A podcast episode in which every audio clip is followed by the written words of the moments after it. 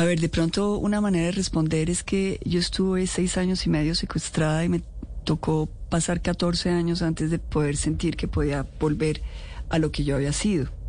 Es decir, volver a, retomar una vida dándome permiso de poder eh, defender unas banderas que para mí eran importantes, como lo estoy haciendo ahora. Es decir, eh, eh, me costó mucho trabajo volver, muchísimo.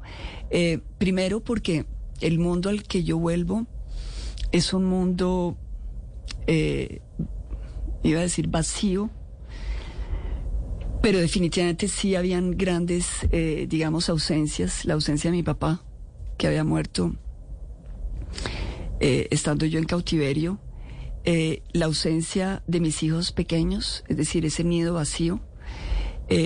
obviamente la ausencia de, la pareja, que yo, y la ausencia de mi trabajo. Es decir, yo tuve que llegar a un mundo donde tuve que repensar quién era yo, qué quería hacer, porque también había una inmensa libertad, podía escoger cualquier cosa, y qué era lo que para mí podía ser importante, y comencé a priorizar, y mis prioridades eh, fueron las prioridades eh, que entendí en la selva, que eran las mías. Primero, mamá, familia, después eh, entender lo que me ha sucedido desde un punto de vista espiritual, Mire, hoy precisamente con lo que ha sucedido con lo de Paola Ochoa se ha discutido mucho de cuáles son deben ser las prioridades de una mujer.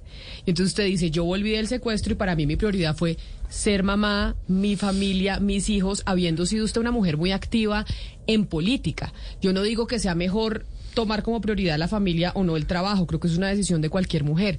porque usted dijo mi prioridad son mis hijos, mi prioridad es mi familia? Pues porque al final de cuentas es lo único importante. Todo lo demás pasa, pero los hijos quedan y, es realmente el... Eh, es decir, mm, voy a responderlo de esta manera. Cuando yo estaba en la selva que había perdido todo, es decir, desde mi identidad hasta mis relaciones, es decir, hasta mi capacidad de relacionarme con los demás, eh, un aislamiento muy, muy fuerte, todo eh, y yo pensaba que, finalmente es lo que más me duele haber perdido. Y son los hijos. ¿Qué tan religiosa es usted y qué tanto se apoyó en la religión durante esos años en el secuestro? Porque dicen, cuando uno no es religioso y está en un momento terrible, ahí es donde se acuerda de Dios, es lo que dicen. Sí. Eh, yo no sé si yo me acordé de Dios o él se acordó de mí. yo creo que él me fue a buscar. Yo creo que realmente hubo, yo estaba muy brava con él. Eh, yo no pienso que yo hubiera sido una persona religiosa en el sentido de cumplir con, digamos, los rituales y las expectativas de la religión que era la mía, o que es la mía, que es la religión católica. Eh, había obviamente eh, nacido y evolucionado en un, espacio católico, pero, pero Dios era eh, algo abstracto, ¿no? No tenía mayor conocimiento, es decir, no tenía ninguna cultura religiosa eh, salvo la que del colegio, pues la de la familia, pero no era nada que, sobre lo cual yo me pudiera apoyar. Em, y, y, sí, cuando yo, yo llego eh, en, el, eh, en el espacio de, deshumanización, em, encuentro, eh, es decir, tengo un, diálogo con, con, ese Dios al cual culpo de todo lo que me está pasando y en particular de la muerte de mi papá. Y esta eh, es, una, es un enfrentamiento y una lucha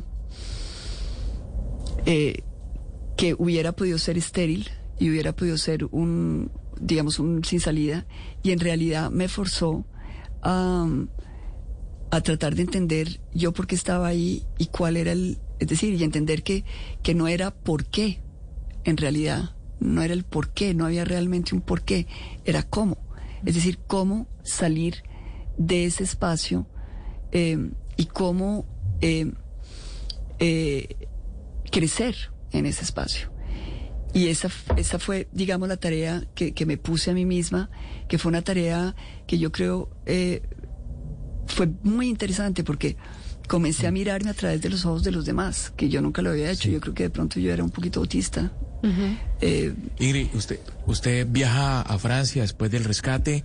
Eh, dice lo hace porque le da prioridad a su familia, pero ¿qué le dice su familia ahora que decide volver a Colombia a hacer política? ¿Qué le dicen sus hijos, por ejemplo, cuando usted sale de esa zona de confort para volver a un país violento en época electoral y en un medio político que es lleno de intrigas y de cosas no tan gratas? Sí, esa es una buena pregunta, entre otras porque me uno un poquito a la reflexión eh, de, de, Paola Ochoa en el sentido de que eh, yo respeto muchísimo su, su decisión y la entiendo ciento por ciento. Es decir, yo creo que, y yo creo que eso es también visión de mujer, es decir, yo creo que para nosotros eh, poder aportarle a la sociedad pasa por estar, eh, digamos, con, con el, eh, digamos, con las raíces, con las fundaciones de la familia estables. Creo que es muy difícil uno poder dar una batalla en la arena política sin tener esa, esa unión y esa especie como de estar con la familia trincherada con uno en esa solidaridad.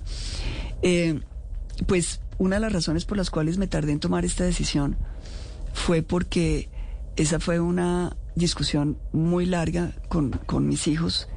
Ellos no querían que yo viniera a hacer política y, y para mí simplemente si ellos no estaban conmigo yo no lo hacía.